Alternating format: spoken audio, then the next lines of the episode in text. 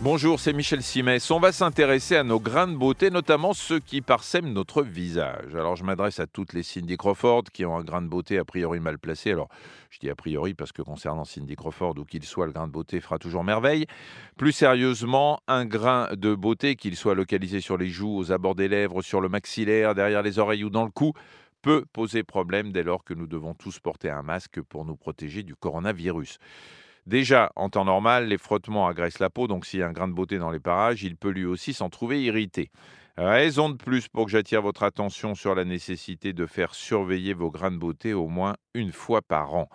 Un grain de beauté est susceptible de poser problème dès lors que son aspect se modifie au cours du temps et pour les critères auxquels il faut être attentif, j'ai un moyen mnémotechnique, la fameuse méthode ABCDE. A comme asymétrie. B comme bords irréguliers. Vous observez votre grande beauté, si sa forme n'est pas harmonieuse, il peut être suspect. C comme couleur hétérogène. Un grain de beauté peut être noir, brun, voire tendre vers le rouge, mais s'il est tout cela à la fois, il faut aller voir un dermato. D comme diamètre. Dès lors que le diamètre de votre grain de beauté est supérieur à 6 mm, il faut le faire surveiller. Enfin, E comme extension progressive. Si un grain de beauté change de forme, si vous en voyez apparaître de nouveau, là encore, soyez vigilant. Le risque, dans tous les cas, c'est d'avoir un mélanome. Et c'est le genre de choses dont il faut se préoccuper le plus rapidement possible si on veut en guérir. Ce type de cancer augmente partout dans le monde.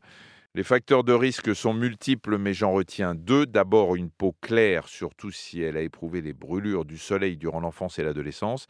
Il y a aussi l'hérédité. Si un membre de votre famille a eu un mélanome, le risque est deux à trois fois plus élevé pour vous. Donc, deux conseils. Au moment où le soleil sera de retour, Primo, vous protéger avec de la crème, hein, même si le soleil vous paraît timide.